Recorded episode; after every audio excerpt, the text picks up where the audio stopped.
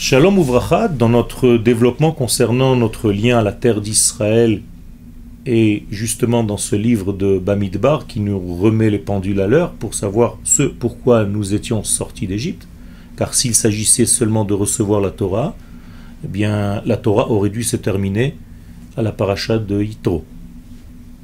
Nous sommes d'accord, puisque nous sommes sortis d'Égypte, nous avons reçu la Torah.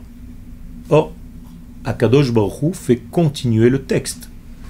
Je veux dire par là que c'est clair que cela ne suffit pas. Il faut que cette Torah trouve aussi le lieu dans lequel elle se dévoile et que ce peuple qui contient cette Torah, le peuple d'Israël, lui aussi aille dans ce lieu. C'est pas par hasard que mon cher Abbé nous dit aux enfants d'Israël d'arrêter de se perdre dans le mont Sinaï, qui, je vous le rappelle, était la plus grande yeshiva qui n'a jamais existé dans le peuple d'Israël, avec le plus grand rabbin du monde, mon cher Rabbeinu.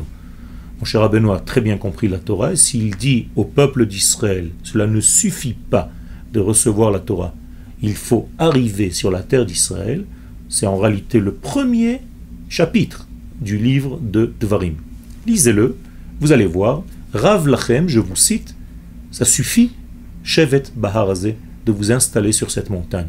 Vous êtes en train de vous remplir de Torah, mais cette Torah n'a pas de pied. Cette Torah n'a pas d'ustensile pour se réaliser pleinement, parce que moi, l'Éternel, je vous ai créé pour venir sur cette terre, devenir une nation, pour que toutes les nations du monde soient bénies par votre retour.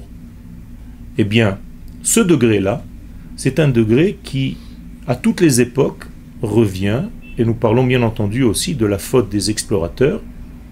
Beaucoup de gens disent, moi je préfère rester en dehors de la terre d'Israël parce que rentrer en terre d'Israël, avec le niveau que j'ai en Torah, eh bien, ça souille la terre. C'est-à-dire on prend les éléments dans le sens inverse. Je suis tellement conscient de l'importance de la terre d'Israël, c'est sûr, la terre d'Israël, c'est la terre du Kodesh, je n'ai aucun doute. Mais étant donné que moi, je ne suis pas à ce niveau, il vaut mieux que je reste à l'extérieur. Eh bien, les sages nous disent quelque chose d'inverse, complètement inverse. Regardez, nous disent les Chachamim, sur le verset de la Megillah de Icha, et sur le degré qui nous a été dit déjà plusieurs fois, effectivement, vous avez rendu ma terre, la terre d'Israël, impure. Alors quoi?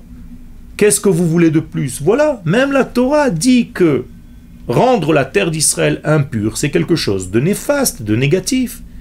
Dit le Midrash, Bet Israël yoshvim al admatam vayetam uota. Donc le verset vient de Ézéchiel 36, verset 17. Les enfants d'Israël étaient sur la terre d'Israël et ils l'ont rendu impure. Ok, nous sommes d'accord. Amar Akadosh Baruchu. Et là, le Midrash intervient et dit quelque chose d'incroyable. Attachez vos ceintures. Halvai yehavun bnei ami Israël.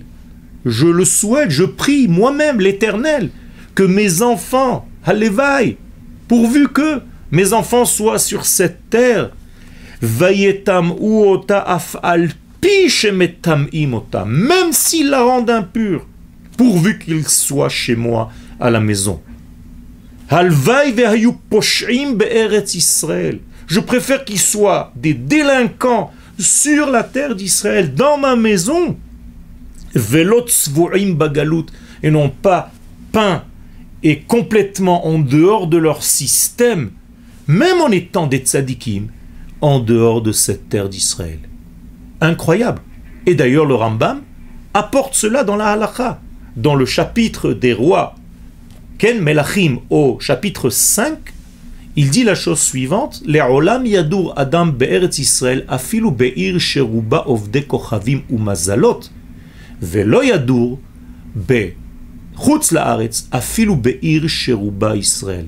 Un homme d'Israël ne devra jamais habiter en dehors d'Eretz Israël, même si c'est dans une ville où il n'y a que des juifs.